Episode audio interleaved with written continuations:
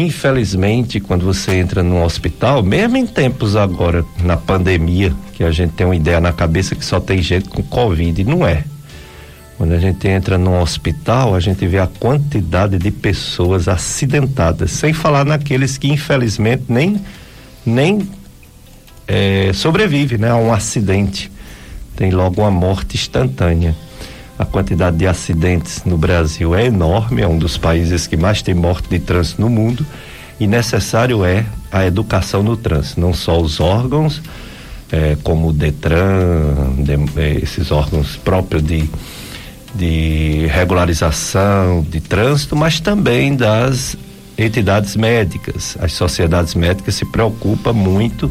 Esse ano, Maio Amarelo tem como tema respeito e responsabilidade. Dois pontos. Pratique no trânsito.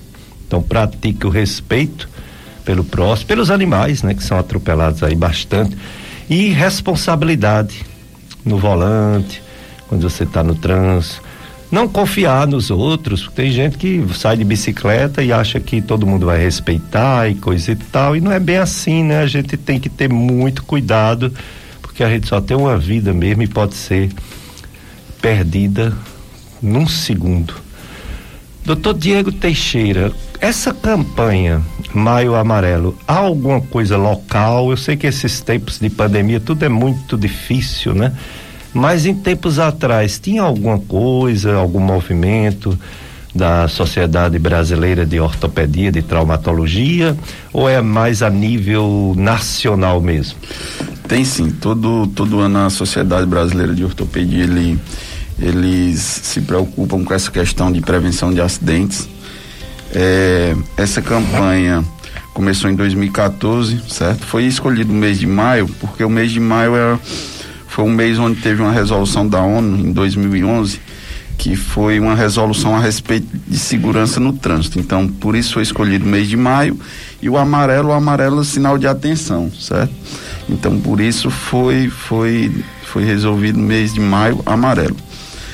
É, o, o, a sociedade brasileira sempre faz uma campanha de prevenção, certo? Sim. No, no ano passado, houve uma primeira onda da pandemia, o pessoal estava seguindo o isolamento um pouco mais rígido, houve uma redução no, no número de acidentes. Mas esse ano já, já houve um novo aumento, certo? Acho que isso que está também ajudando a sobrecarregar um pouco mais o, os hospitais. Muito bem, então a gente vai saber tudo sobre essa campanha e sobre a especialidade do doutor Diego Teixeira. É, ele é membro titular da Sociedade Brasileira de Ortopedia e Traumatologia. Ele fez residência médica no Hospital do Tatuapé, São Paulo. E ele é especialista em cirurgia de ombro e cotovelo no na, Naeon. Naeon, Naeon, né? É um grupo de, de ortopedistas lá, de especialistas em ombro e cotovelo, que tem essa, essa, esse R4 lá, essa subespecialidade. Muito bem. É no Hospital 9 de Julho em São Paulo. Né? Isso, né? ele, eles têm, ele tem esse grupo e a sede é no Hospital 9 de Julho, mas acaba é, é, vários hospitais participam da, desse programa de residência. É, orto, é, parte de ombro e cotovelo e também a parte de medicina esportiva.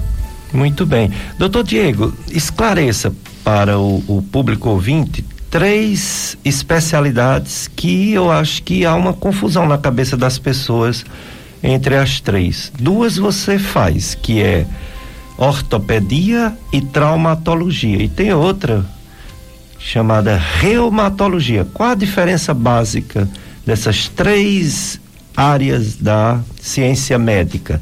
Ortopedia, traumatologia e reumatologia. A ortopedia, ela está mais direcionada a parte daqueles problemas ortopédicos, dores articulares crônicas, é, problemas de, de, problemas relacionados a, a, a, mais patologias ortopédicas, aquelas patologias mais eletivas, questão de tendinite, questão de, de, de dores lombares, essas questões. Então essa é a parte da ortopedia, mais uma parte mais uma parte mais eletiva. A traumatologia está mais relacionada à, à parte do trauma, as fraturas em si, certo? Então essa até essa campanha do Maio Amarelo está mais relacionada a essa parte de traumatologia. Mas as duas é, são a, me, a, é a mesma residência médica, então elas caminham juntas, tá? Uma tem, ela está interrelacionada com a outra, tá? A parte de reumatologia, ela é mais direcionada a doenças reumáticas, certo? A doenças, a doença, são mais doenças metabólicas, certo? Doenças reumáticas, que aí foge um pouquinho dessa, dessa parte de ortopedia e traumatologia, mas apesar disso ainda estão muito relacionados, porque um paciente quando ele tem uma dor, ele normalmente ele não ele não vai saber distinguir se é uma dor ortopédica, se é uma dor relacionada a um problema reumatológico. Por isso que há muita essa, essa confusão quanto a essas especialidades. Ah, entendi. Então, é, no caso, o ortopedista, ele geralmente também é traumatologista. Agora, o reumatologista não, é a parte, né? Não tem essa especialidade cirúrgica, não, né? Não, não. O, o ortopedista, ele é, ele é traumatologista, certo? Então, a residência é ortopedia e traumatologia. Ou a reumatologia, ele já é uma subespecialidade da clínica médica. Então, o médico, para ele ser um reumatologista, ele faz clínica médica. Após fazer clínica médica, ele faz a parte de reumatologia. Está mais relacionado à parte clínica. Tá?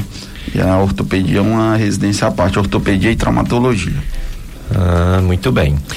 Doutor Diego Teixeira, médico ortopedista traumatologista, veio gentilmente falar sobre essa campanha Maio Amarelo, educação no trânsito pois os acidentes de trânsito no nosso país, como no mundo todo, mas no nosso país é algo absurdo, é algo que mata tanto quanto é, doenças crônicas como diabetes, né, coração, cérebro.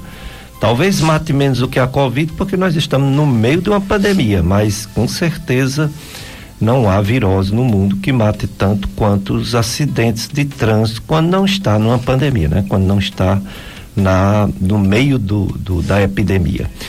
Então, os acidentes de trânsito são comuns, é, a maioria poderia ser evitados, mas infelizmente há uma falta enorme de educação no trânsito. Em termos de proporção, doutor Diego, Aqui na nossa região é tão frequente quanto as estatísticas que a gente vê, que sai na televisão, no mundo todo, inclusive nas grandes capitais. Nossa região caririense, onde você atua. São, são frequentes mesmo esses acidentes de trânsito, como é. nas capitais, ou, sem, ou é em bem menos proporção? Eu acho que há, em termos de frequência, a frequência é quase a mesma. Então, eu tive a experiência de fazer uma, uma residência em São Paulo e estou atendendo agora aqui e a gente vê que o nível de frequência de acidentes cada vez maior, cada vez maiores a, cada vez maior a energia do trauma. Então, cada vez mais, mais grave o tipo de acidentes, cada vez mais grave os tipos de lesões é, que acometem os pacientes. É, eu vejo muito isso está é, tá relacionado à falta de, de educação no trânsito, né? Como o senhor falou, é, os acidentes de trânsito são é o tipo de morte mais, que mais fácil de ser evitada, né? Um tipo de morte que pode, pode ser evitada, só basta conscientização da população. E é uma das principais, ou a principal causa de morte entre jovens, entre jovens de 15 a 29 anos, a principal causa são esses tipos de acidentes, tá? junto com, com homicídios, a, a principal causa de morte. O doutor Diego Teixeira veio falar sobre essa campanha do Maio Amarelo, acidentes de trânsito e veio falar sobre a sua especialidade médica tão importante, ortopedia, traumatologia e sua especialidade mais específica. Doutor Diego Teixeira, por que é que existe na ortopedia essas divisões? É o, o médico de ombro, como é o seu caso, o de mão, o de pé, o de joelho. Por que existem essas divisões? Para quê? Por quê? Qual a importância? Porque se existe é algo muito importante. É, é, antigamente não existia tantas subespecialidades na, na, na, ortopedia, né? Hoje já tem já tem praticamente todas as subespecialidades, isso daí é, eu, eu vejo como uma evolução. Porque hoje você faz uma residência de ortopedia em torno de. É, são três anos, e após isso você faz sua subespecialidade. Eu acho que a questão da subespecialidade é mais para uma forma de você conseguir englobar mais especificamente cada paciente. Então, um, um médico ele é especialista na parte de ombro e cotovelo, outra na parte de mão, você consegue ali ter uma resolutividade para o paciente em problemas mais complexos. Então, hum. então, essa eu vejo como uma, uma, uma, evolução da, da ciência, uma evolução da parte da, da ortopedia. Tem, temos especialidade de, mão, é, coluna, é, quadril, joelho, ombro, ombro e cotovelo, pediátrica, pé e tornozelo e também oncológico. São as, hum. especia, as especialidades da, da, da ortopedia. É muito importante. Eu costumo dar um testemunho que aconteceu alguns anos atrás. É, o sobrinho da minha esposa, ele foi soltar uma bomba de São João, muito grande por sinal, e a bomba estourou na mão dele. E foi aquela, aquele horror, né? Aquela confusão, aquela, aquele corre-corre. Eu botei ele dentro do carro, a gente pensava que ele ia perder o braço todo, saindo muito sangue, e a gente não via direito a mão dele mais. Não conseguia ver, estava tudo escuro. Eu ainda enfaixei a mão dele com um pano mesmo, para ele não perder tanto sangue, e levei para o hospital regional. Chegando lá, o plantonista disse que o ortopedista estava fazendo uma cirurgia. Ele ainda teve que esperar um pouco, tomando um soro, etc. Quando o ortopedista chegou, era um ex-aluno meu, um excelente médico, né? Graças a Deus, foi o doutor Tiago Leal. E ele disse isso que você acabou de dizer, que ele existe o especialista em mão, ele não era, mas ia fazer o possível porque não dava tempo de chamar. E ele levou para a cirurgia, fez uma cirurgia nele na mão, é, amputou alguns, algumas falanges, né? E depois ele teve que fazer outra cirurgia com, aí sim, com cirurgião de mão. E hoje ele tem uma função quase normal, ele dirige, ele faz tudo, né? Embora ele não tenha todo o polegar e falta também mais duas falanges no, no dedo médio e mais uma falange no, outro, no dedo indicador. Então, ele tem uma função normal. Eu fico imaginando se antigamente, né, que o ortopedista era tudo, né? O, e não pegasse um profissional de competência, ele provavelmente não só ia perder a mão, como talvez perdesse até algo mais, né? Porque dá infecções, né? Esse tipo de acidente. Isso, isso. É, essas, essas subespecialidades são justamente para isso, para melhorar a qualidade de atenção ao paciente para melhorar, é, melhorar a qualificação da reabilitação do paciente. Muito bem, então como é importante, né? O, o doutor Diego Teixeira é filho de um grande amigo meu, aliás, o casal, né? Doutor Moraes, médico ortopedista, que agora é vereador no Crato. Doutor Moraes, meu grande amigo. E Ritinha, né? Rita, mãe do, do, do doutor Diego também, um casal muito querido, um casal que a gente conhece há muitos anos. Desde 1989, quando eu voltei, eu sou daqui, de Juazeiro.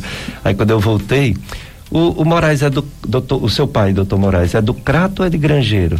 É do Crato. Ele. É do Crato mesmo, né? Crato, é. Que ele trabalhou em Grangeiro, não foi perto? Foi, ele trabalhava na época é... em Grangeiro ali com o doutor Soares. É. Doutor Soares, doutora Socorro Grangeiro, é. né? Por isso que eu conheci eles todos juntos, ao mesmo tempo, no hospital é, Pronto Socorro, que depois Policlínica e depois acabou, né?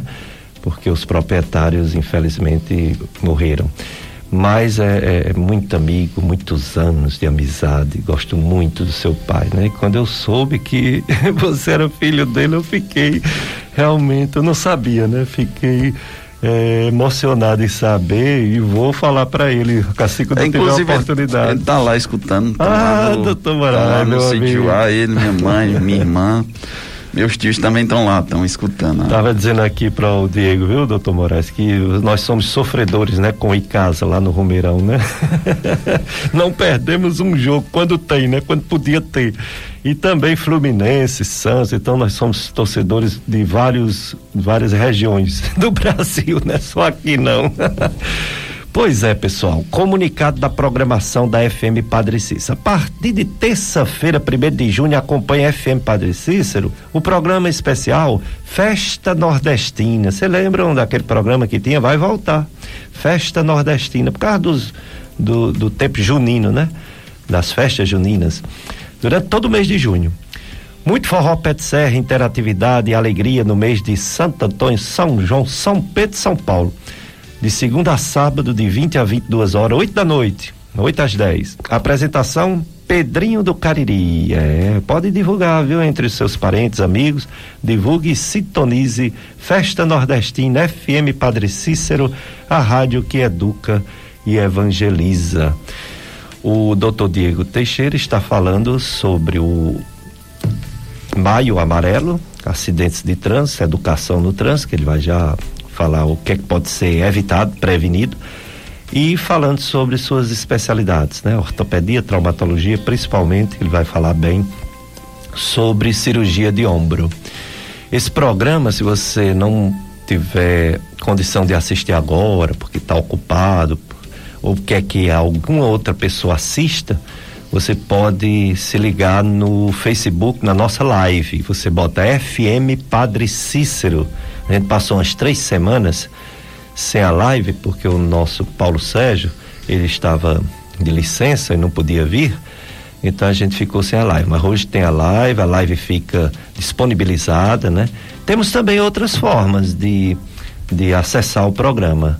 É, nós temos o site do radialista Tony Santos, Tony Santos que faz o programa Som do Brasil no domingo aqui à tarde na FM Padre Cícero, ele tem um site chamado clubesintonia.com. Clubesintonia.com ele disponibiliza quatro programas do, do é, quando passa um mês entra um novo programa e sai um antigo, mas sempre tem quatro programas no site do Tony Santos clubesintonia.com. E tem nossas redes sociais no YouTube, viu? No YouTube tem os podcasts da FM Padre, aliás, da Dicas de Saúde e da Gastroclínica Vasconcelos.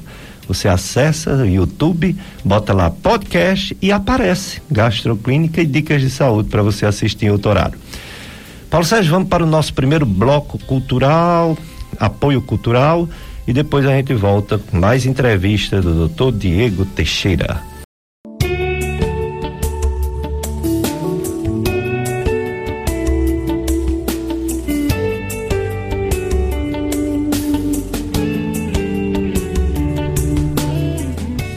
Dicas de Saúde FM Padre Cícero. Olá, amigo e amiga. Queremos agradecer a sua oração e doação financeira para a nossa FM Padre Cícero. Permaneçamos juntos e fiéis nesta missão.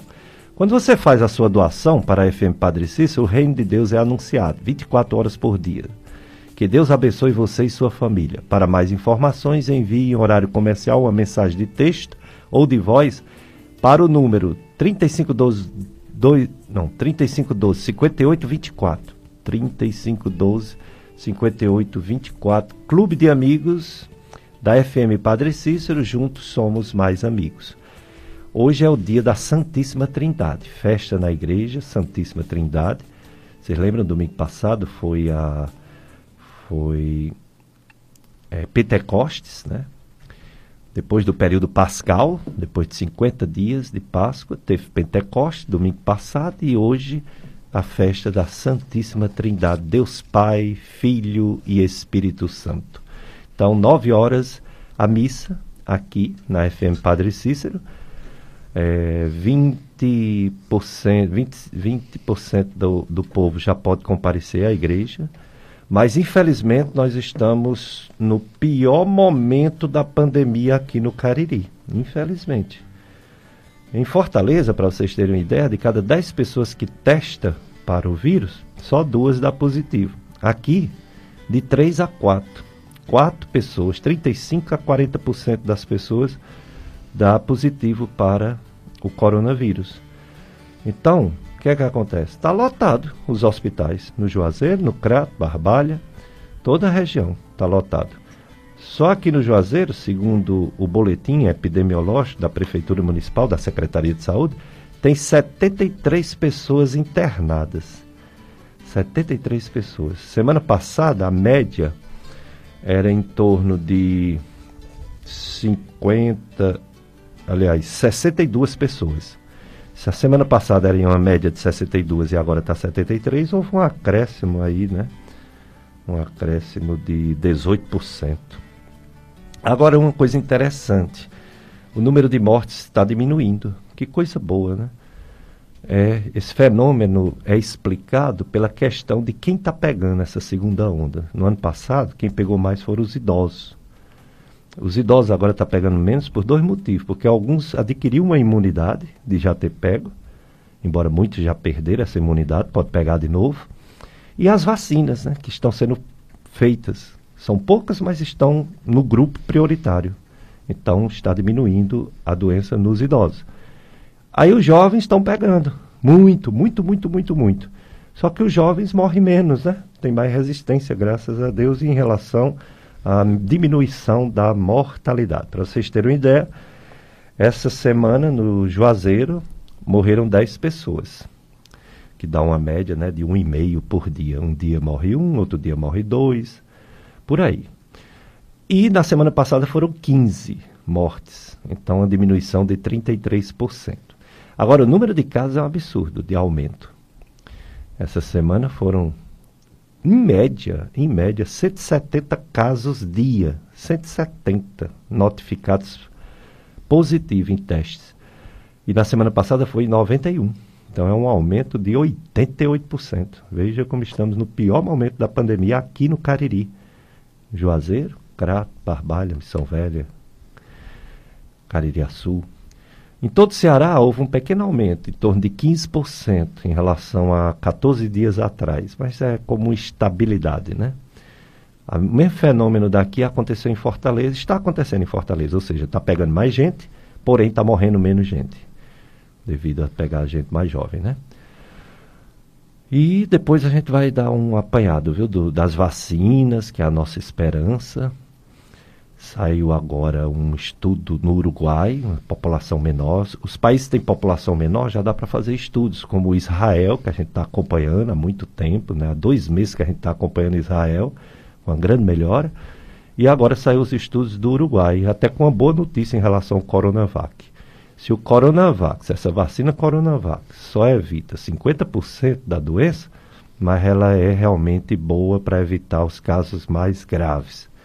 Ainda pode ter mortes, claro que sim, mas bem menos com Coronavac, com a da Pfizer, com a da AstraZeneca. A boa notícia foi porque a Coronavac, para a mortalidade, ela se mostrou muito boa, até superior a essas que vêm, né, de, não sei se é da China, né, de outras regiões.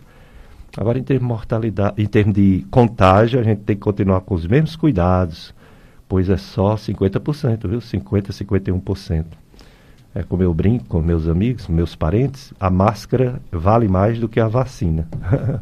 a máscara é proteção individual.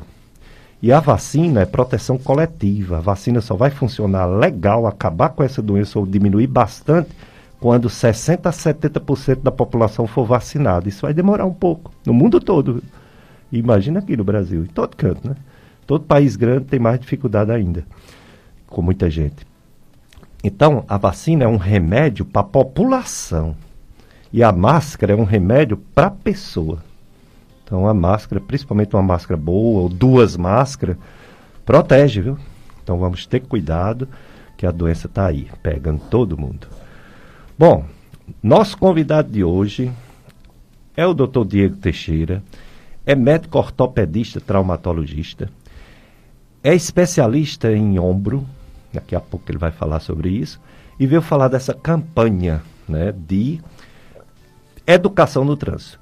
Doutor Diego Teixeira, muitos acidentes podem ser evitados, como você mesmo já disse.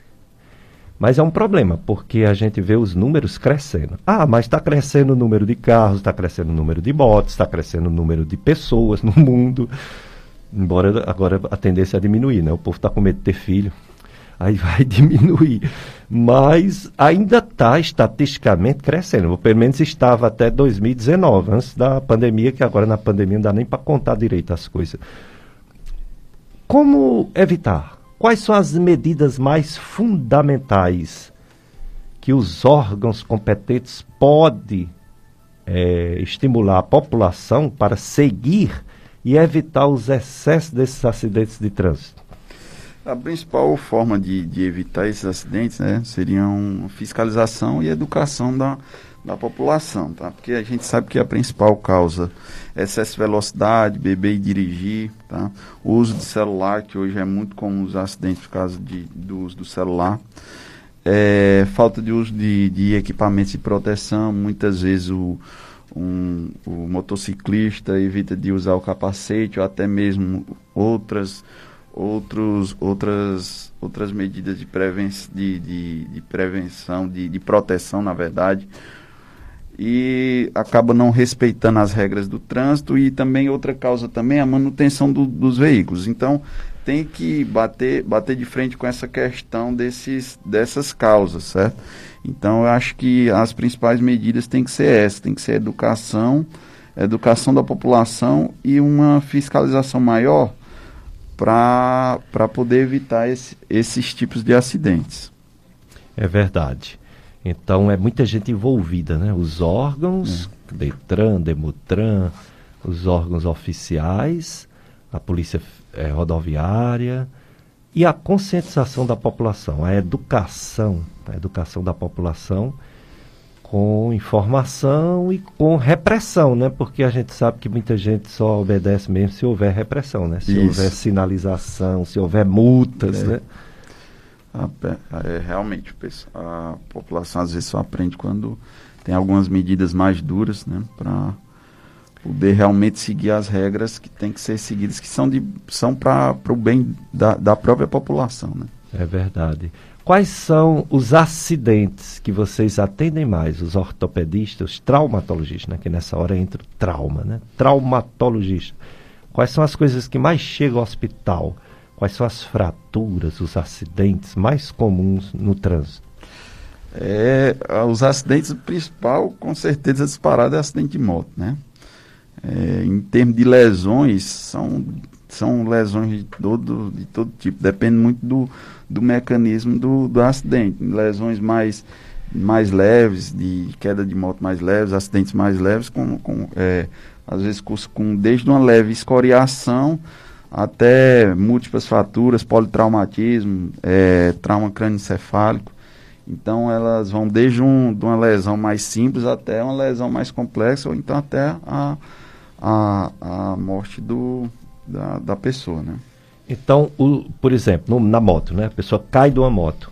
Qual é a parte do corpo geralmente, geralmente não assim, a mais afetada? Claro que depende do acidente, mas qual é o que chega mais no hospital? Fratura de quê? Normalmente é, é, é membro inferior, é, hum. é, tíbia, pé, né? Porque o pessoal normalmente não usa o, o, a bota que tem que ser usada em moto, então é muito comum lesão no pé, tá? Porque o pessoal normalmente usa moto é, com, usando sandália. Então toda vez que tem um acidente, a primeira coisa que bate no chão é o, é o pé. Então, é, desde lesões, escoriações até amputação, é o que é mais comum, membros inferiores. E de carro, qual é a lesão mais frequente no acidente de pessoas que estão dentro de um carro? Que o carro dá uma proteção, é como se fosse uma armadura, né? Mas mesmo assim muita gente se acidenta. É, é igual eu falei, depende muito do, do, do, mecanismo, né? Se, por exemplo, se for um capotamento, aí tem muitas vezes é, lesão no ombro por causa do cinto de segurança, tem que pesquisar lesão na coluna certo? Já se for um trauma frontal, é, a lesão mais comum é na, nos membros inferiores, pode ser nos membros inferiores, certo? Então varia muito do, do, do, do mecanismo.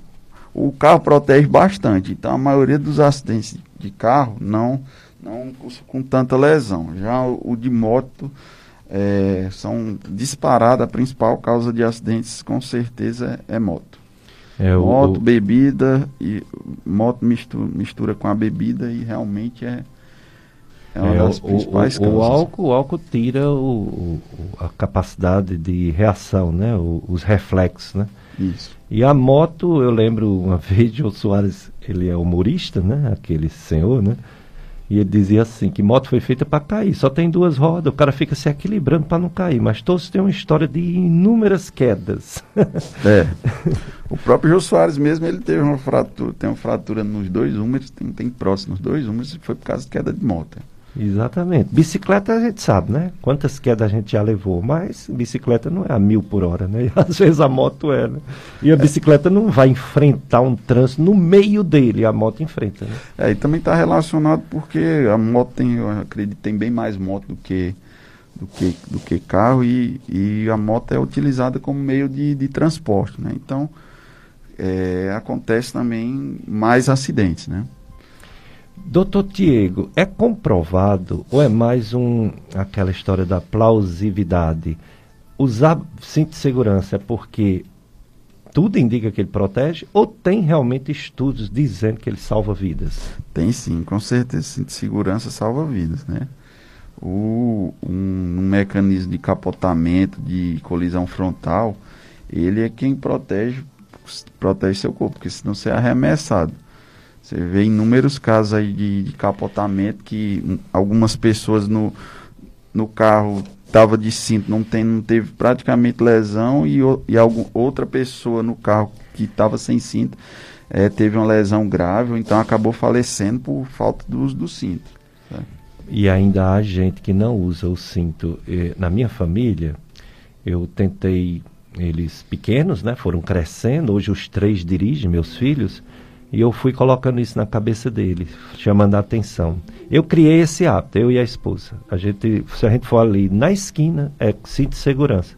E quando eu via meus filhos entrar dentro de um carro para dirigir, sem botar o cinto, aliás, mesmo antes deles dirigirem, quando eles estavam atrás no carro, eu pedia para eles colocar o cinto. Quer dizer, tudo é uma questão de educação. Né? É, virou, virou rotina. Antes não, não tinha tanto essa, essa questão dessa educação de, de entrar no carro e colocar cinto. Eu mesmo, particularmente, quando eu entro no carro não coloco um cinto, eu percebo que tem alguma coisa faltando. Então, realmente é a questão da rotina. E é uma coisa simples, né, que evita evita lesões lesões graves. É uma coisa muito simples. Entrar no carro e colocar cinto. Acho que essa questão tem que ser batida porque é, realmente salva vidas. Um amigo meu, um médico, ele fez uma brincadeira, ele, ele disse que agora já tem um, uma, um cinto de segurança para você andar na rua. As pessoas têm o hábito de entrar dentro do carro e botar cinto. E sobre usar máscara dentro do carro, outra coisa que eu adquiri o hábito. E ele disse que já tem como você usar usar máscara, ou seja, uma piada, né?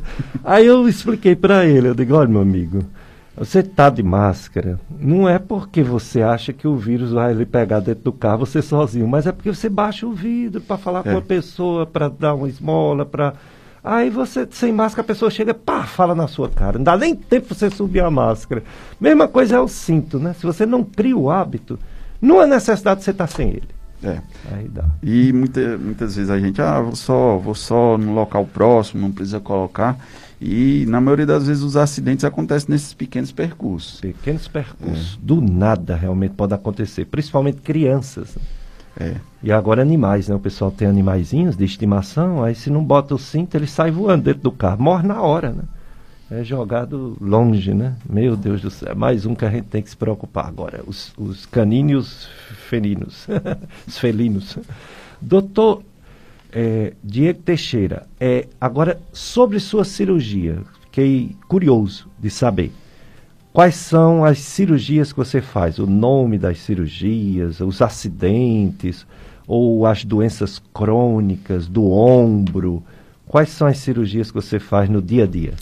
A principal patologia que a gente trata no, no na parte de, de ombro é, são lesões relacionadas à lesão no, no, no, manguito rotador, que são os tendões que compõem o ombro. Então, em torno de 90%, 80% a 90% das patologias são relacionadas a isso, desde uma simples tendinite no ombro, até a famosa bursite, certo? E até lesões no ombro, tá? Lesões do, porque a, a, a tendinite ela pode evoluir para uma lesão, no, ela tem caráter para evoluir para uma lesão, uma lesão, uma ruptura no, no, tendão, tá? Então a principal cirurgia é a, a videoartroscopia no, no ombro, que é uma cirurgia por vídeo, no, no qual a gente vai lá e faz essa, essa sutura dessa lesão. A principal, a principal, a principal, a principal cirurgia realmente é essa, tá? Relacionada à parte de, de ortopedia do ombro, é a videoartroscopia do, do ombro. A gente vê muito, eu gosto muito de esporte, né? eu acompanho, vejo jogadores de futebol, por exemplo, uma lesão de joelho, e fica aquela dúvida se opera ou não é, jogadores de vôlei, de basquete têm problemas no ombro e tem a mesma dúvida se opera ou não. Quer dizer que um, um, um, tendão lesionado, ele pode se recuperar sem cirurgias? Como é isso? Não, se ele tiver uma ruptura, ele precisa de tratamento cirúrgico. Sempre, né? Se Sim. tiver a ruptura. Então esse é, caso vai... é outro tipo de lesão que não houve uma ruptura isso. completa, é só um... um Às vezes fissura. é uma lesão parcial mas se tiver uma ruptura completa, mas assim, vai de cada caso para de cada paciente, tá? Normalmente atletas, é, o tratamento tem que ser um pouco mais incisivo, que ele precisa retornar o mais rápido possível para as atividades, então o tratamento precisa ser, ser bem mais incisivo. Outra que é muito comum, que o pessoal fala muito, é a questão do ombro sair fora do lugar. Tá? É outra patologia que, que, que a gente trata bastante. Essas lesões do, do tendão normalmente acometem pacientes acima de, de 40, 50 anos. E essa questão do ombro sair do lugar. É a luxação. Luxação do ombro é, é mais relacionada a pacientes jovens. É, é uma, uma predisposição já genética, assim. Não, tem, são dois. Pode ser por predisposição genética, mas a maioria das causas é pós-trauma. É pós-trauma tá? mesmo. O ombro por si só ela já é uma articulação que ela é uma articulação instável. O que o que segura ela, o que sustenta ela na articulação são os ligamentos, os tendões, tá? Entendi. Então, então ela, ela por si só ela já tem essa predisposição. Se você é acometido por algum trauma, acaba lesionando algum, alguma estrutura, acaba ocasionando essa luxação. E aí ela pode ser, pode recidivar, na maioria das vezes, principalmente pacientes jovens, em torno de 95, 90 a 95% das lesões ele, ele, ela tende a recidivar, tende a ter uma luxação, uma luxa, tende a ter uma luxa, ficar luxando constantemente, certo? Uma luxação recidivante. É, eu, eu tenho um, irmão que ele é, era professor de educação física, né? Educador físico, mas luxava tanto o ombro que ele não tinha condição dar aula ele qualquer movimento brusco luxava o ombro e ficava com o braço e ele mesmo às vezes colocava, outras vezes ele ia para o hospital. E ele se aposentou por isso. Quer dizer, tinha algum ou ele teve um trauma, né, que agravou, mas isso eu lembro ele bem, eu, eu criança ele adolescente, ele já tinha esse problema. É, pode ser por, por um trauma, normalmente quando é unilateral, só de, uns la, só de um dos lados, normalmente é por algum trauma. O paciente sofre algum trauma, normalmente na adolescência, 15 anos, e aí fica tendo esses episódios de recidiva. Não fez um tratamento Não correto, fez né? tratamento porque é o seguinte, se você teve mais de um episódio de luxação, já é indicação de se fazer tratamento cirúrgico. Olha aí. Porque você precisa corrigir o que teve de, de o que o está tendo de falha, você precisa recuperar a anatomia do ombro. Mas se uma pessoa não fez no tempo correto e fica com esse problema a longo prazo, pode ainda ser feito, né? Pode cirurgia? sim. Só o tipo de cirurgia que às vezes muda porque tem um desgaste maior da, da da, da articulação, desgaste maior da parte óssea, só o tipo de cirurgia que muda, mas pode ser feito. Doutor Diego, o ser humano tem medo de cirurgia. Eu sou um. eu já fiz três. Já fiz cirurgia de cálculo de vesícula, de cálculos de glândula salivar, uma coisa rara. Eu tinha umas glândulas salivar que faziam um linfonodo aqui enorme. E de amigdalite, porque eu tinha material caseoso bastante, que alterava até o hálito. Eu que não queria ser operado, operei três vezes e, e talvez ainda tenha mais para frente. Por que o ser humano tem tanto medo de cirurgia? A cirurgia, ela, ela, eu sei que melhor é não fazer, mas ela tem risco de morrer, a cirurgia nos tempos de hoje, com as anestesias de hoje bem é, modernas? É, toda cirurgia tem seu risco, né? Toda, na medicina não existe nada 100%, né? É, mas com, com o avançar da, da tecnologia, com o avançar da medicina, cada vez é menos comum ter complicações, dessas complicações mais graves. Tá? Complicações existem, qualquer procedimento cirúrgico é feito. Pode haver complicações, desde as mais simples até as mais graves, Mas com, com a avançada, com avançada da tecnologia, com a avançada ciência, é cada vez menos comum. Ainda bem, porque como a gente precisa né, de um reparo eu dou aula em duas faculdades e os alunos ficam angustiados quando eu digo que a maioria das doenças não tem cura. Eles se decepcionam, eles ficam tristes. Eu vou logo explicando para eles que as doenças crônicas elas têm controle, não tem propriamente uma cura. O que tem cura é cirurgia, né? Você fazer alguma coisa e reparar, né? E aí, justamente o que tem cura, que é a cirurgia, existe esse risco, né? Vamos dizer assim. É, antes o, as, essas lesões no ombro eram tratadas a maioria das vezes de forma conservadora. Só que aí o paciente é uma, acontece uma piora significativa na qualidade de vida. O paciente fica com dor por longos períodos, fica com, começa a perder um pouco de movimento, começa a perder a força no membro. E hoje em dia que a, a nossa qualidade de vida, nossa vida é um pouco mais corrida, Hoje em dia a gente não aceita mais tanto essa, essa, essa esse tipo de deficiência, sabe? É. Então, se procura o máximo tentar melhorar a qualidade de vida do paciente, se procura o máximo restabelecer a função do, do membro. Por isso até que a gente pode explicar aí o surgimento de, de todas essas subespecialidades que existem na ortopedia. Entendi.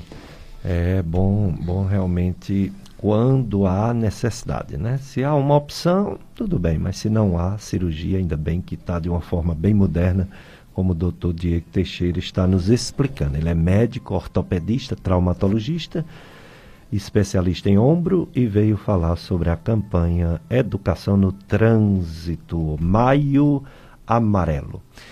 A Capela de São João Batista do Distrito Estrela, em Barbalha, realizará a coroação da imagem Nossa Senhora no dia 31, amanhã. Amanhã, 31 de maio, muitas igrejas, muitas capelas fazem a coroação de Nossa Senhora, né? No final do mês de maio. Será amanhã no sítio Estrela às 19 horas, totalmente online, seguidos protocolos, protocolos sanitários, transmitido pela página do Facebook da Capela São João Batista Estrela. A Capela São João Batista faz parte da paróquia São Vicente de Paulo Barbalha. Coroação de Nossa Senhora, estamos encerrando o mês de maio. Hoje é o dia da Santíssima Trindade. E estamos aí ainda nessa pandemia. A gente pensava que no mês de maio as vacinas ia dar um impacto favorável. O impacto foi muito pouco. Está caindo só parcialmente o número de mortes e o número de casos no Brasil caindo pouco, em torno de 4%, quer dizer, praticamente não está caindo, né? A gente espera que o mês de junho sim aconteça o impacto das vacinas. A segunda dose, que é a que mais importa, 22 milhões de brasileiros já tomaram, mais de 22 milhões. Mas isso corresponde a apenas 10,4% da população. A primeira dose, sim, mais de 45 milhões já tomaram, mas isso é 21,32% da população. O Brasil já está em quarto lugar em vacinação e a gente acha pouco, pouco, pouco. que a gente quer é rápido o negócio. Tem que ser rápido para parar de morrer tanta gente. O quem mais vacina no mundo, sabe quem é? É a China. a China é primeiro em tudo, viu? Deixou os Estados Unidos para trás até em doença, em vacina, em tudo.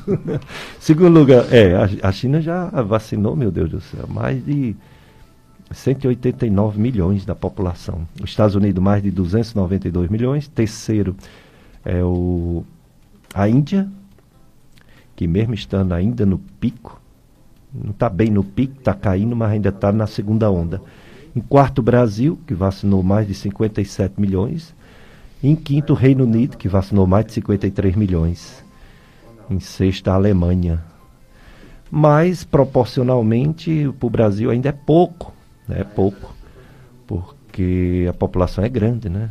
É necessário vacinar mais de 155 milhões de pessoas acima de 18 anos, ou pelo menos 70% né, dessa população acima de 18 anos, com as duas doses. E no Brasil, agora que a gente passou de 10% da segunda dose. Vamos ver se a coisa caminha mais rápido. Tem dia que dá mais de um milhão de vacinas, mas tem dia como ontem que 300 e poucas mil.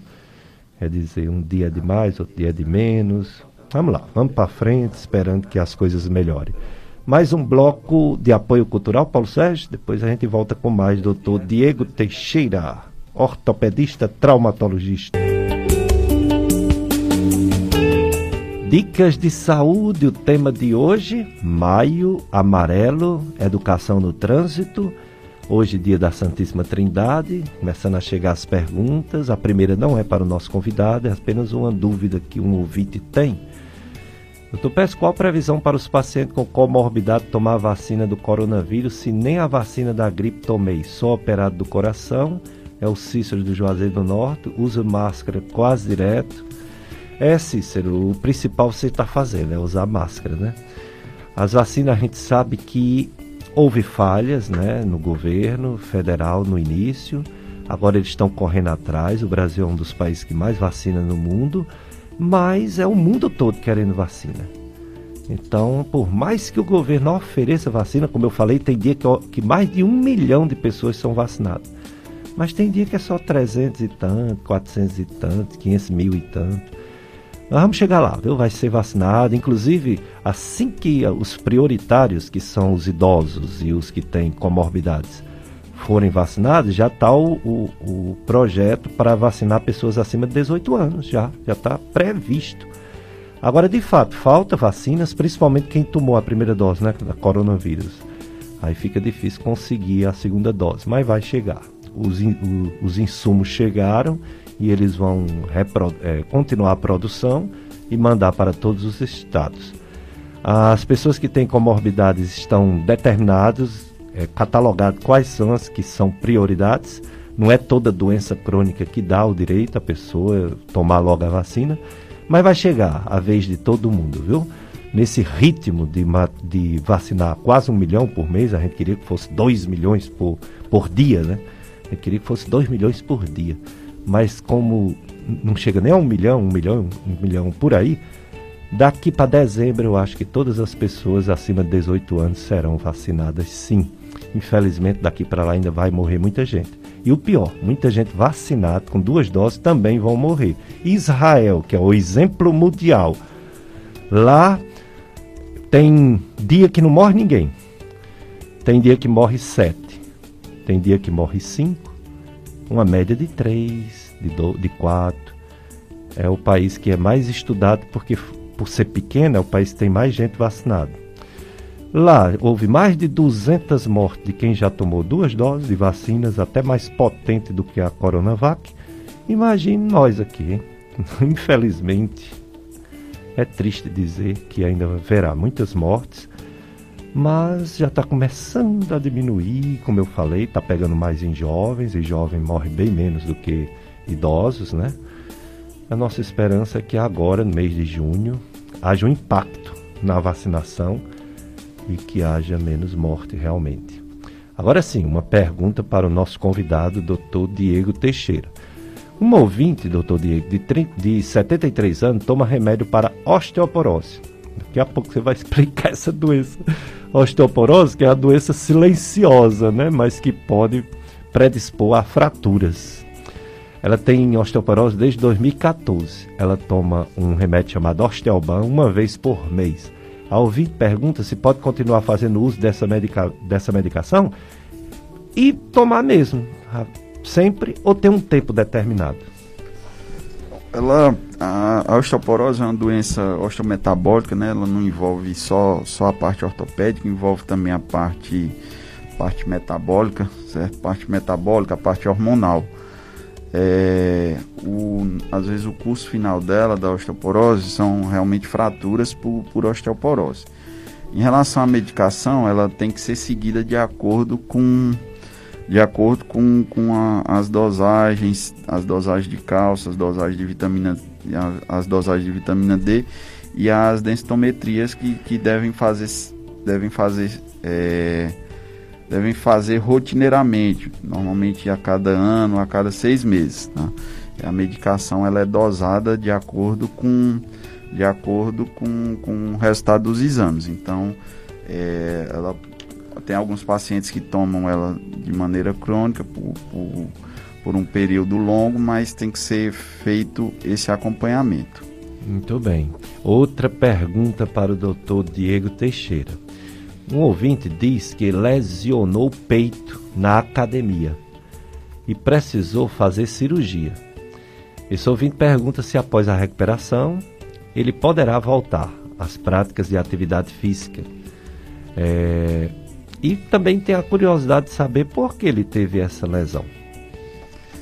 É, essas lesões do peitoral normalmente são associadas a exercício, exercícios, exercícios físicos muito foi submetido a uma carga muito grande ao tendão e ele acabou não, não suportando essa carga e acabou, e acabou rompendo. Ela está associada tanto a essa questão de, de, atividade física intensa, como pode estar associada também à questão de, de utilização de hormônios. Tá? Ela está associada a essas são as principais causas. É, o reparo cirúrgico ele é feito para o paciente retornar às atividades físicas sim, certo? Claro que tudo no seu tempo, tem que esperar a reabilitação, tem que esperar a osteointegração do tendão com o osso, tá? Então, tudo no seu tempo tem como retornar assim às atividades físicas. Doutor Diego, quer dizer que esses hormônios que alguns jovens usam, é, que faz atividade física, né? A chamada bomba, eles podem causar algum problema na densidade óssea nos ossos? Ele, na verdade, eles, vai, eles causam principalmente um problema na, na questão da, do, dos tendões, tá? Ah, nos tendões. Cê, né? Isso, você tem, você tem um aumento brusco de massa, de massa muscular, certo? Só que o tendão ele não acompanha essa, esse aumento. Entendi. Então se dá uma sobrecarga muito grande esse tendão e ele acaba rompendo. Né? Tanto ah. que hoje é cada vez mais comuns. Antigamente era muito raro lesão de peitoral, lesão de bíceps, certo? E aí hoje está cada vez mais comum. Mas essa é uma das principais, era, é uma das causas. Mas como eu falei, pode ter sido um, um esforço excessivo, certo? Pode, pode é, normalmente estar tá associado a isso daí. Já um ouvinte de 25 anos caiu da moto, bateu as costas e o ombro no chão, ficou com um desconforto por um tempo, mas hoje não sente mais nada. Isso já tem quatro meses a queda. Ele pergunta se isso pode ter lesionado algo e não está sentindo porque faz tempo. Pergunta se é preciso ir ao médico ou se ele não está sentindo nada, não precisa. Não, o ideal quando tem esse tipo de acidente, você procurar o médico logo de, de, de imediato, né? Como ele teve uma, uma melhora aí do quadro, realmente ele provavelmente não teve nenhuma lesão mais grave. Mas se vier a, a sentir alguma coisa, se vier a, a ter alguma queixa, o ideal é procurar o médico, realmente. É, já Outro, como eu falei, né? Depois que o pessoal pega o embalo, sabe o que é que o convidado está falando, aí as perguntas chegam. Outro diz que em 2009, olha o tempo, nós estamos em 2021, né? 2009 capotou o carro. O veículo ficou destruído e ele saiu sem nenhum ferimento grave, pois estava usando cinto. É mais um testemunho. É, né? isso daí corrobora o que a gente acabou de discutir, né? Que realmente o cinto salva vidas, né? é o nosso Francisco Freitas, é o coordenador aqui da, da rádio Padre Cícero. Obrigado, Freitas, pela participação. Você está bem, meu amigo? Você, sua família? Espero que sim, né? É recuperado para voltar, né? Vamos trabalhar, Freitas. vamos deixar essas doenças de lado, essas viroses de lado, né, Freitas? Vamos trabalhar. Estou brincando, viu, Freitas? Pronta recuperação para você e sua família, amigo Freitas. Doutor Diego Teixeira. É, em relação à osteoporose, que você começou a falar, mas vamos aprofundar um pouquinho. O que é osteopenia? O que é osteoporose? E é verdade que ela é silenciosa, não causa dor, só causa dor quando quebra um, um osso? Ou ela pode causar uma sensibilidade mesmo sem fratura? É, a osteoporose por si só ela é uma, é uma doença silenciosa, ela não, não causa dor, não não está relacionado sintoma de dor para osteoporose. Às vezes é porque o, o, paciente tem alguns outros problemas envolvidos e aí acaba a, a osteoporose sendo diagnosticada por alguma queixa dolorosa relacionada a alguma outra patologia, certo? Em relação à, osteopenia, a osteopenia é mais um, um desgaste, um desgaste da, da, um desgaste ósseo, certo? A osteopenia é como se fosse um, uma evolução, uma escada para se chegar à osteoporose, tá? Então, entre o osso normal e o osso osteoporótico, que já é um osso desgastado, existe a osteopenia. Ah, quer dizer que a osteopenia é uma descalcificação, mas que não há um risco iminente de fratura. Na osteoporose, sim, né? Sim, Se houver sim. uma. Tem, tem as fraturas relacionadas à, à questão da osteoporose, certo? E realmente a osteoporose ela predispõe a fraturas. É. Por exemplo, se duas pessoas têm uma queda igual, a que tem osteoporose tem uma chance maior de fraturar do que a que não tem, não é isso? Tem. Tem um paciente normalmente idoso, tem uma, uma, uma relação maior para ter, pra ter essa, essa questão da, da, de fratura por osteoporose. É, no final, o doutor Diego vai dizer direitinho onde trabalha, mas eu fiquei curioso, Lopes, de saber aonde o doutor Diego atende é, essas faz consulta, né? Porque uma coisa é a cirurgia, outra coisa é marcar a cirurgia e saber o problema de cada pessoa. Aonde o doutor Diego atende e qual hospital que ele opera? É, nós agora a gente tem um grupo de ortopedia com várias subespecialidades lá. E aí recentemente inauguramos lá no chama-se SET Ortopedia, que é Centro Especializado em Traumato-Ortopedia que fica ali na, na IMED, que é um prédio novo que tem quase em frente à ABB, ali na Avenida Leão Sampaio. Tem um andar lá que é que é, tem vários consultórios de ortopedia, temos fisioterapia, tudo isso para conseguir atender essa, o paciente nessa parte ortopédica, atender ele de uma forma geral lá. Então nós estamos atendendo lá, tem mais ou menos 15 dias que inauguramos lá. E, e meu local de atendimento no Juazeiro está lá. Eu também atendo aqui no, no centro, aqui no Unicárdio. Na Unicárdio, né? Isso, as cirurgias normalmente eu realizo lá no, no Crato, no Hospital São Camilo e no Hospital São Raimundo. São os dois locais onde eu realizo mais, mais cirurgias. São Camilo e São Raimundo. Isso. Quando uma pessoa é acidentada no trânsito, é necessário o traumatologista para ver todas as lesões é, ósseas, musculares, articulares, mas muitas vezes lesiona vasos sanguíneos, né?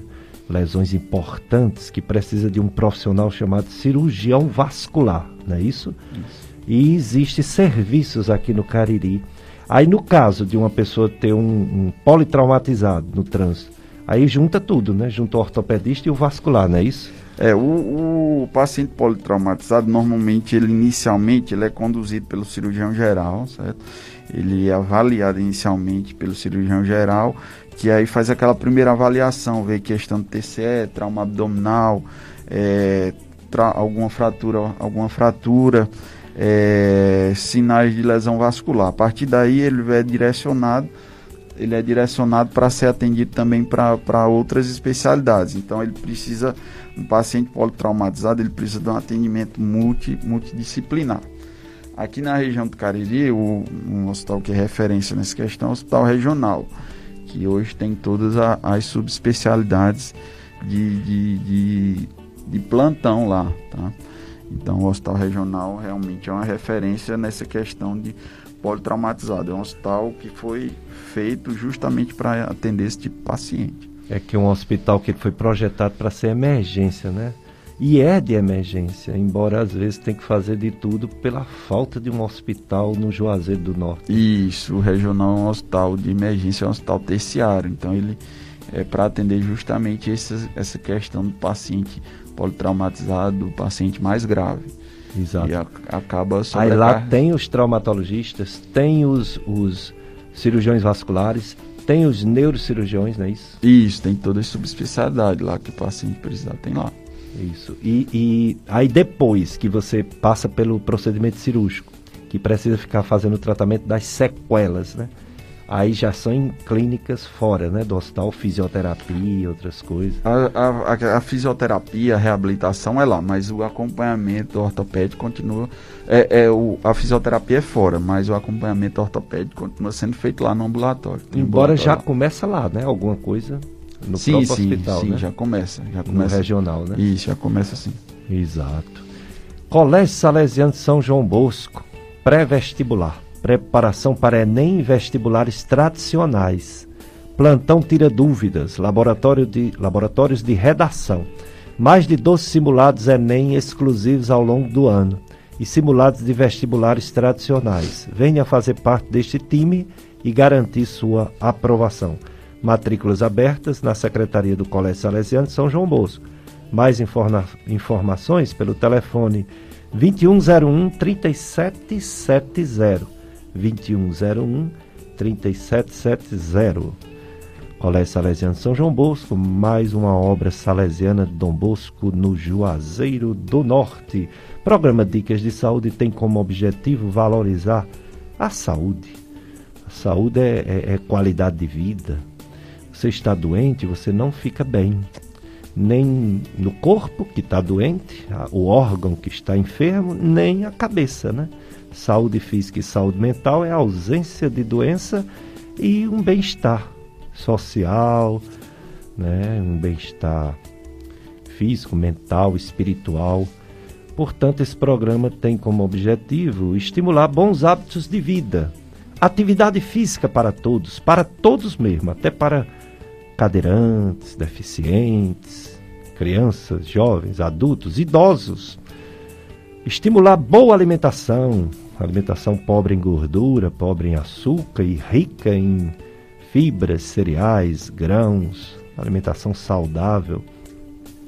Estimular bons hábitos de vida, evitar vícios, evitar drogas, cigarro, excesso de álcool e outras drogas e conhecer as doenças mais frequentes. Por isso que a gente acompanha essas campanhas das sociedades médicas brasileiras e às vezes até internacional para conscientizar as pessoas sobre doenças e sobre coisas que não são doenças, mas que mata ou mutila, leva a sequela, como os acidentes de trânsitos, né?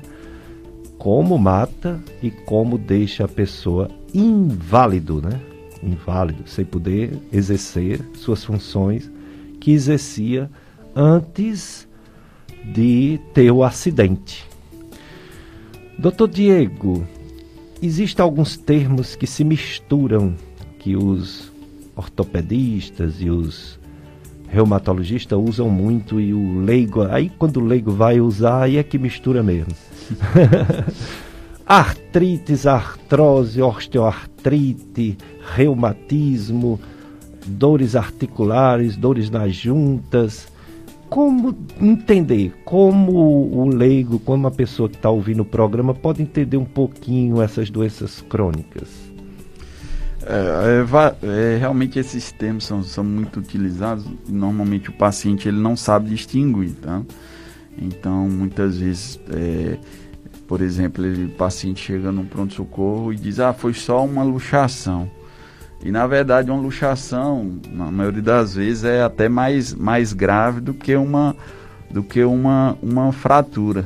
Então é um termo, às vezes, que é utilizado, mas que, que, que muitas vezes não se sabe a, a real significância dele. Como também são é, bastante utilizados esses termos, artrite, artrose, certo? A, falando mais basicamente aqui, artrose consiste no desgaste da articulação. Tá? Então, o paciente normalmente é submetido a uma sobrecarga a mais, ou por questão de idade, ou por questão de sequela de alguma fratura. Então, ele tem esse desgaste dessa articulação. A parte artrite está mais relacionada à parte inflamatória, tem uma inflamação de, de, de alguma articulação. Tá? O reumatismo Está é, tá relacionado mais a problema reumatológico, a alguma doença metabólica no sangue. Certo?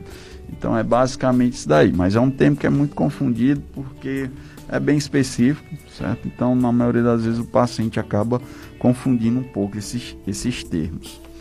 Pessoal ouvindo, aliás, assistindo a live, né? Ouvindo a Rádio Padre Cícero, assistindo a live Osana Ribeiro, bom dia. Marta Santos, bom dia. É, Anilda Pinheiro Damasceno, bom dia para você, Anilda.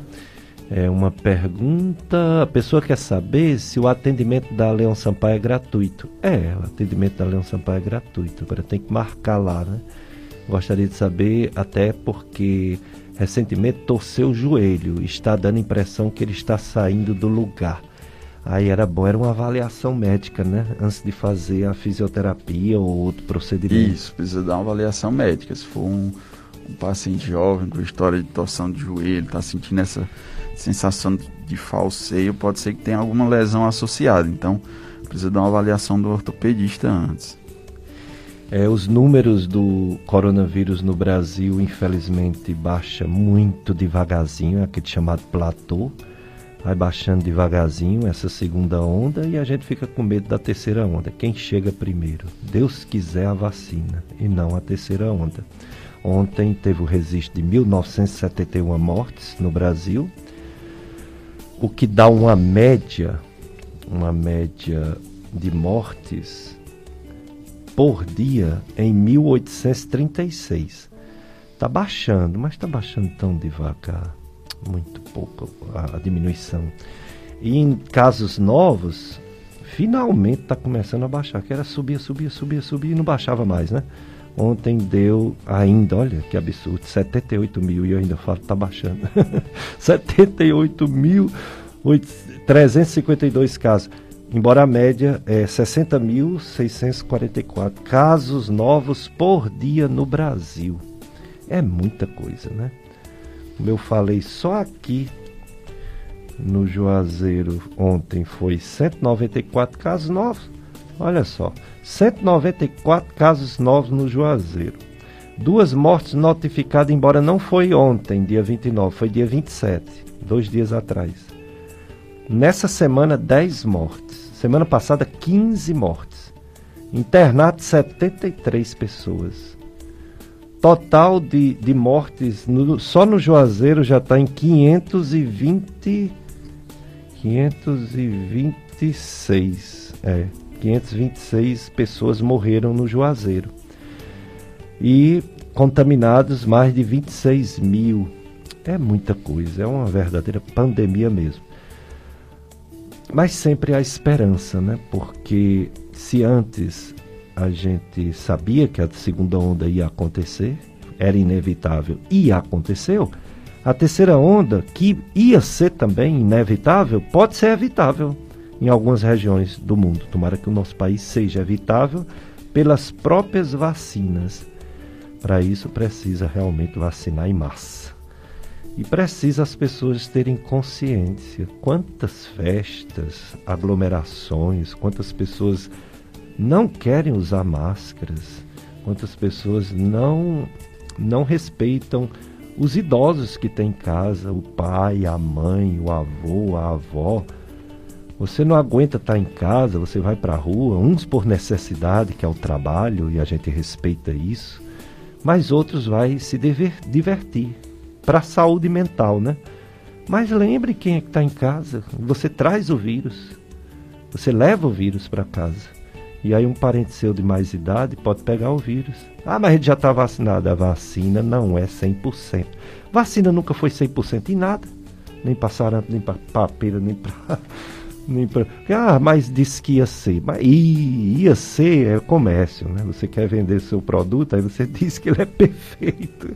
Depois a gente descobre que não é bem assim. Mas é a esperança, porque quando for vacinado 60, 70% da população, o vírus não tem para onde ir e ele vai diminuir até um dia, se Deus quiser, acabar. Mas enquanto a gente está se escondendo desse vírus, a vida continua, as mortes, infelizmente, não são só de Covid. Estão acontecendo mortes de infarto, acontecendo mortes de AVC, acontecendo mortes de câncer e acontecendo mortes de acidentes de trânsito. Infelizmente, muitos acidentes de trânsito. Teve até uma diminuída, não foi, doutor Diego? Nos acidentes de trânsito no ano passado, né? Houve aquele medo da população, foi seguido algumas restrições, e houve uma diminuição, mas esse ano já está aumentando de novo, né, os números? É, realmente na primeira onda, ano passado, é, teve uma diminuição significativa no número de acidentes, no número de fraturas. Esse ano já deu uma aumentada, não como antes, mas já, já realmente deu uma aumentada no número de casos. Toda vez que fala de acidente de trânsito, eu fico pensando uma coisa aqui comigo, que é, uma, é um sonho bobo, é uma ilusão, é uma utopia. Mas por que será que.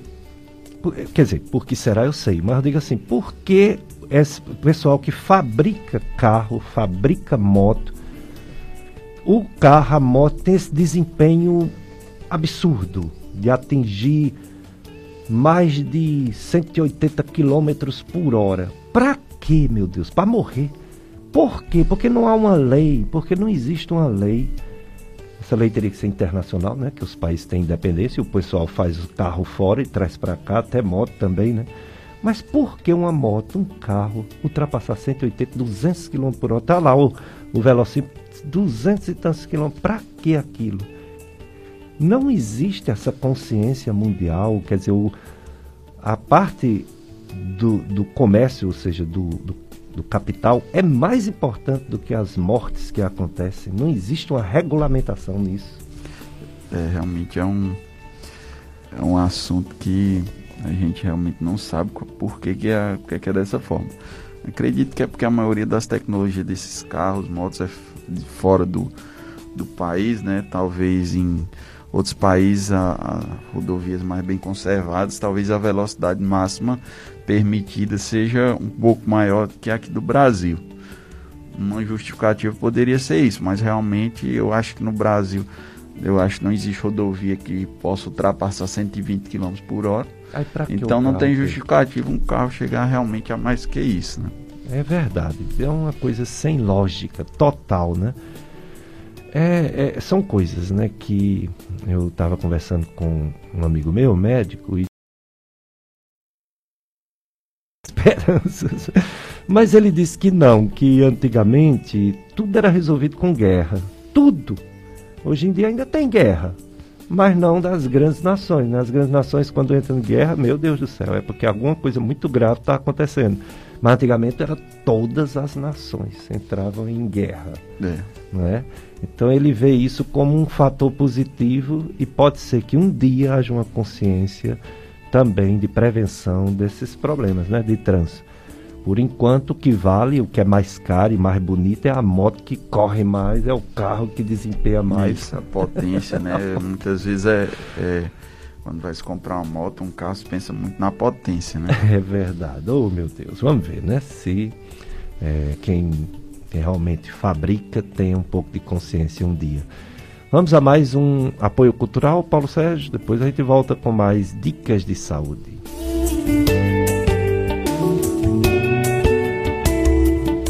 Dicas de Saúde FM Padre Cícero, a rádio que educa e evangeliza. Dia da Santíssima Trindade, festa da igreja. Daqui a pouco a missa, viu? Você vai assistir na, no, nas redes sociais e você vai ouvir na FM Padre Cícero. Tem uma pergunta para o Dr. Diego Teixeira, é o Luiz Gleison. Ele dá bom dia, bom dia também, Gleison. É a minha pergunta ao Dr. Diego. A famosa doença gota é relaciona relacionada com o quê? Como surge? E essa doença, gota, tem cura ou só um tratamento? Ele é daqui de Juazeiro. A gota é uma doença causada por um aumento da, das taxas de ácido úrico no sangue, certo? Ela comete as articulações, principalmente a articulação do hálus, que é o dedo maior do, do pé, né? Então, então ela ela está muito associada tanto à questão genética como à questão do, dos alimentos. Ou por, por, por se consumir excessivamente alimentos que produzem esse ácido úrico, ou então por uma falha na eliminação. Ela é uma doença crônica, tem tratamento, mas que ela tende a recidivas. Então, é um tratamento, um tratamento constante, ela não tem uma cura. Tá? É, exatamente. É a gota, ácido úrico, você mede o exame de sangue, né? Para saber como é que tá. E tem o tratamento. É, a principal, principal queixa é dor, dor nas articulações que, e vermelhidão e acomete principalmente o, o, o hálux, o dedo do, do, do, pé. O dedão do pé, né? Que Isso. de noite, né? Por isso que. De noite, no sereno da noite, aí tem aquele é. apelido, né? Gota serena, né? É. Porque dói muito e geralmente é de noite, no sereno da noite. E o pessoal tem que ter cuidado com carne vermelha, né? Isso, que é muito rico em ácido úrico, né? Carne de carneiro. Isso, é o acúmulo de ácido úrico na, na, na, acontece por causa do acúmulo de ácido úrico na, nas articulações e está associado a esse consumo excessivo de, de, de, de, de carnes, carnes vermelhas principalmente. Doutor Diego, uma pessoa que tem problema de coluna, já que o ortopedista também cuida da coluna. E você falou que entre as especialidades, mão, joelho, ombro, coluna. Mas a gente vê muito o pessoal operar com neurocirurgião. Quando é que a cirurgia de coluna é do neurocirurgião, ou é do ortopedista, ou é porque os dois têm essa formação mesmo para operar? Os dois têm, um, têm, têm uma formação, é o ortopedista especialista em coluna e o neurocirurgião também. Então, os dois é uma área que intercede aí os dois, tá? Tanto o ortopedista especialista em coluna como neurocirurgião, tá? Na maioria das vezes acontece de, do, da, da questão do neurocirurgião porque é, é, eu acho que é mais, mais fácil se encontrar um neurocirurgião do que um ortopedista especialista nessa parte de coluna. Tá? Então, por isso que a gente aqui, principalmente na região, vê que a maioria dos procedimentos é, em coluna são feitos pelo neurocirurgião. Ah, entendi. Então, os dois estão capacitados, né? Para fazer essa cirurgia e vai da disponibilidade do local, né, da região, né? Isso. Exato. E também da, do tipo de patologia, né? Também, né? Isso. Mas é uma área que intercede aí entre as duas especialidades. Entendi. Bom, casos desse desgraçado desse coronavírus no mundo. Absurdo, né? Já atingiu mais de 170 milhões de pessoas. Já causou morte em mais de 3 milhões e 500 mil pessoas no mundo. Em primeiro lugar, ainda é os Estados Unidos, que já teve é, muitos, muitas mortes. Em primeiro lugar. Segundo lugar, infelizmente, é o nosso Brasil. Terceiro, o, o, o Brasil, é, em segundo lugar, porque já houve 461.142 mortes. É, a Índia ela é um país que tem menos mortes que o Brasil, mas tem mais casos, mais casos é, notificados. E depois dos do Estados Unidos, Índia e Brasil vem outros países, aí é bem menos, bem menos outros países, né?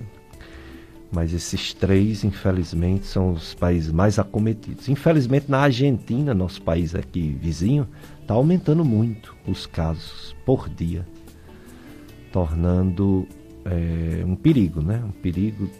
Agora, a notícia boa que vem da América do Sul é Uruguai. O Uruguai, ele é um país pequeno. Ele é do tamanho, por exemplo, do Rio Grande do Sul.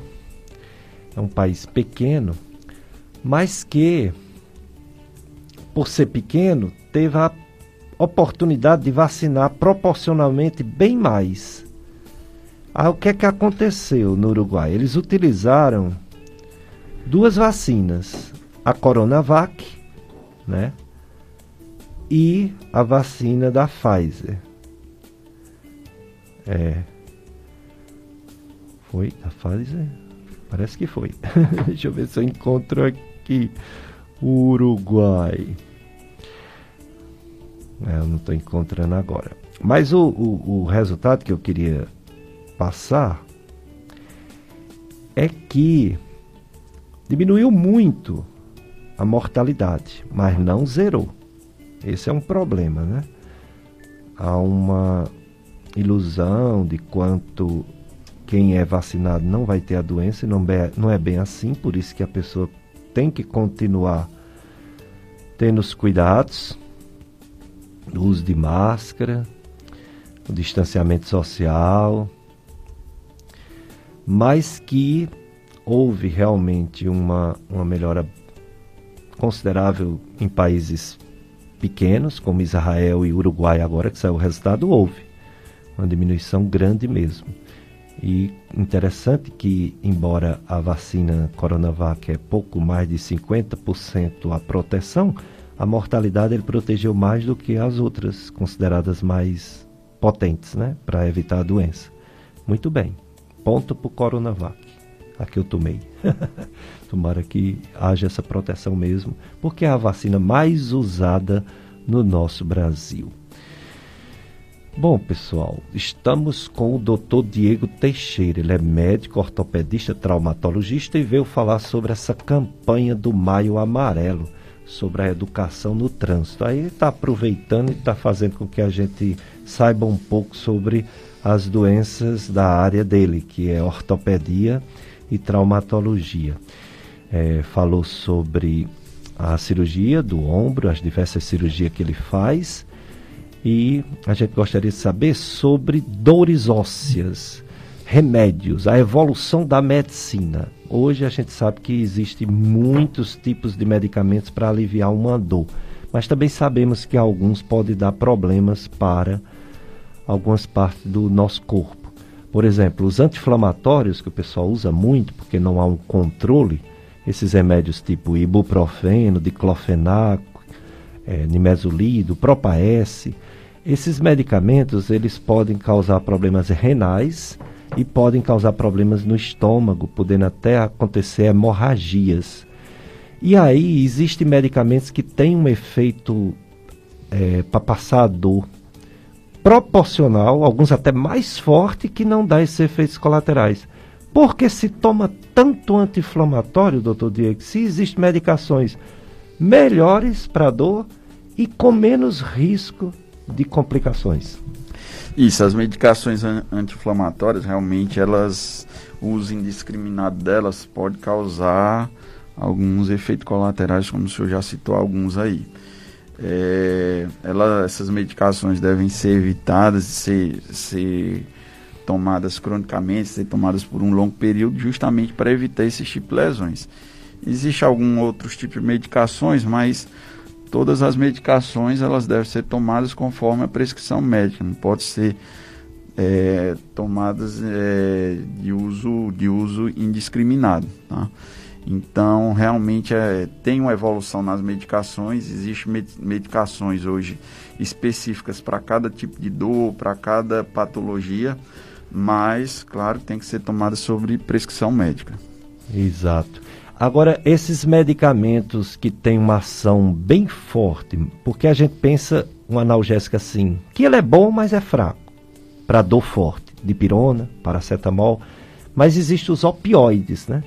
Os opioides o pessoal tem um medo de ficar viciado, tem medo de tomar, mas sendo prescrito por médico é uma coisa maravilhosa, porque nem dá tantos efeitos colaterais e passa dor por exemplo, de, um, de uma fratura, uma dor de um trauma grande, não é isso?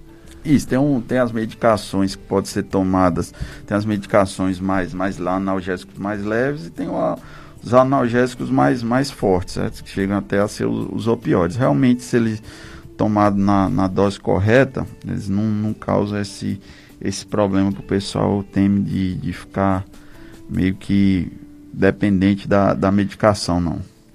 É, em relação ao tempo de uso, é conforme a dor, né? Mas, por exemplo, a pessoa é, tem uma dor, aí começa a tomar um medicamento, aí passa a dor. Aí a pessoa continua tomando porque comprou uma caixa e quer tomar até o fim. Muitas vezes não há essa necessidade, né? É, não há necessidade. A medicação realmente ela tem que ser tomada de acordo com a com a prescrição médica de acordo com cada patologia. E se, por exemplo, o médico passa uma medicação que ela é para tomar por um período de dias, esse período de dias tem que ser seguido. Mesmo se acabou a caixa, a caixa ainda ficou uns comprimidos, ela deve ser parada, tá? Porque realmente não, não, não tem que se evitar tomar a medicação com, com excesso, né? Para não causar nenhum outro tipo de problema. Então, se o médico, ah, por exemplo, passa uma medicação se necessário, aí você pode fazer o uso só quando está sentindo aquele, aquele, aquele sintoma daquela patologia. Exato.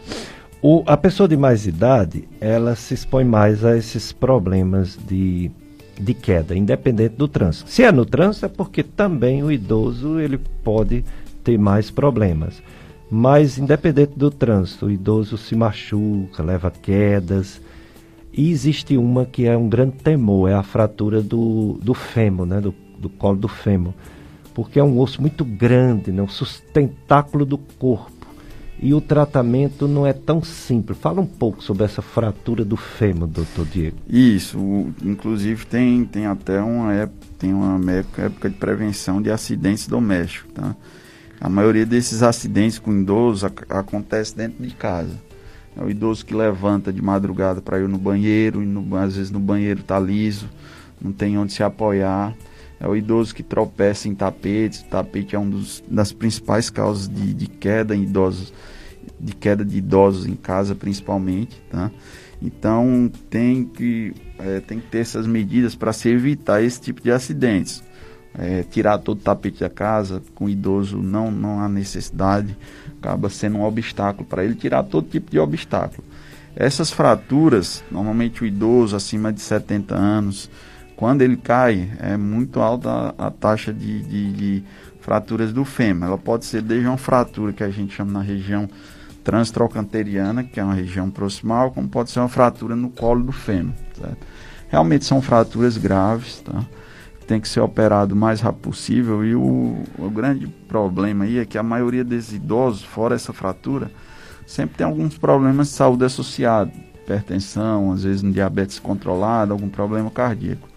Então é uma fratura que tem que ser abordada de forma precoce, só que é, na maioria das vezes o, o, o, idoso ele tem algum problema de saúde associado. Então é, acaba sendo uma cirurgia de bastante risco. É, o, o, o paciente, o mesmo que falou sobre a dúvida sobre a gota, ele tem outra pergunta. Ele disse no final de 2019 caiu da moto quebrou a clavícula esquerda. Fez todo o tratamento sem precisar de cirurgia. E quase quebrou também três costelas junto com a patela. Seria bom eu fazer novos exames, doutor Diego, para saber como estou? Ou não precisa? Ele sente que os pulmões já foram melhores. Uma coisa mais ou menos assim, pelo que eu entendi que você tem a dizer sobre isso? É, em relação à fratura de clavícula, ela realmente é associada, tem uma associação com, com fratura de as costais, tá? É, em relação à parte, à parte pulmonar, se ele tem alguma queixa, é, realmente tem que se investigar aí para ver o que está o que é que tá causando, causando essa, essa queixa dele. Normalmente, pelo tempo, né, a tendência é que não seja relacionado ao, ao, ao trauma inicial. Tá? Em relação à fratura de clavícula, ele falou que não precisou de cirurgia. Realmente, as fraturas de clavícula, é uma parte elas respondem bem ao tratamento conservador, é, algumas têm suas indicações cirúrgicas, mas em, em, na, em grande parte ela responde bem ao tratamento sem cirurgias. É uma coisa bem comum no nosso dia a dia é as pessoas terem uma dor lombar andou nas costas, região lombar, direita ou esquerda, e achar que é rins. E quando vai fazer exame de rins, normais. Dificilmente o rim dá essa dor lombar. O que pode ser essa dor lombar tão comum, principalmente depois dos 40 anos, doutor Diego? A, a, realmente a principal queixa eh, em consultórios de ortopedia é a dor lombar. Isso é estatisticamente comprovado que a principal queixa é dor lombar. Tem vários fatores, pode ser fator, tem um fator ósseo, algum desgaste na, na, na, na coluna lombar, pode ser algum fator mecânico, pessoa que faz muito esforço, por esforço de repetição, pode estar relacionado a hernia de discos, hernia, hernia de discos lombares, hernia de discos cervicais, então toda a coluna ela é submetida a uma, a uma sobrecarga. Com o passar do, dos anos, ela vai se desgastando. Tá? A coluna é a sustentação do nosso corpo. Então, postura, é, falta de atividade física, tudo isso pode ocasionar essas queixas de dores lombares. Doutor Diego Teixeira, suas considerações finais e gerais como prevenção, como conscientização, educação para o trânsito. Quais são os cuidados, como você falou no início da entrevista, você pode até repetir, que as pessoas devem ter para se acidentar menos no trânsito? É, tem que é, realmente seguir as normas, seguir as regras, tá? Essa campanha é feita baseada na conscientização, tanto na conscientização da população, como na conscientização da, dos governantes para se procurar políticas públicas para prevenção e educação da população quanto à prevenção desses, desses acidentes, tá? Esses acidentes que, que é, causam um prejuízo enorme para a população, tanto prejuízo afetivo, que às vezes você perde algum familiar nesses acidentes, como também um prejuízo financeiro também para toda, toda a população. Então é é, seguir bem as regras de trânsito, evitar dirigir em alta velocidade, evitar misturar direção com bebida, certo? Não utilizar celulares quando estiver dirigindo, é, todos os equipamentos de proteção, principalmente o pessoal que, que anda de motos, motociclistas, certo? E a manutenção adequada dos veículos. Esses que eu citei agora são as principais causas de, de, de acidentes de trânsito. Então, a gente intervindo nessas questões, vamos conseguir evitar consideravelmente o número de acidentes de trânsito com vítimas. Com vítimas.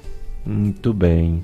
É, repita de novo o local de atendimento para quem está ligando o rádio agora, onde é que encontra o Dr. Diego Teixeira para uma consulta e os diversos procedimentos de ortopedia é, e traumatologia. No, aqui no Juazeiro eu atendo ali no, no, no prédio novo, na Imédica, que é, lá a gente tem um grupo chama SET, tá? Centro Especializado em Traumatologia e Ortopedia, certo? Lá eu atendo. É, atendo aqui no Juazeiro também no Unicárdio, tá? No Crato eu atendo no hospital, no ambulatório do Hospital São Camilo e no Hospital São Raimundo, tá? São esses quatro locais, dois no Juazeiro, dois no Crato, tá? No, no meu Instagram aí tem é, os telefones, telefone de, de contato para agendamento de consultas em relação aos procedimentos cirúrgicos, os procedimentos eles são indicados após uma avaliação, após uma avaliação do paciente como um todo, tá? E aí são indicados cada procedimento cirúrgico específico para cada patologia e para cada paciente. Pois resta agradecer, doutor Diego Teixeira. Muito obrigado, viu, pela sua participação, ter vindo aqui, ter falado tanta coisa importante.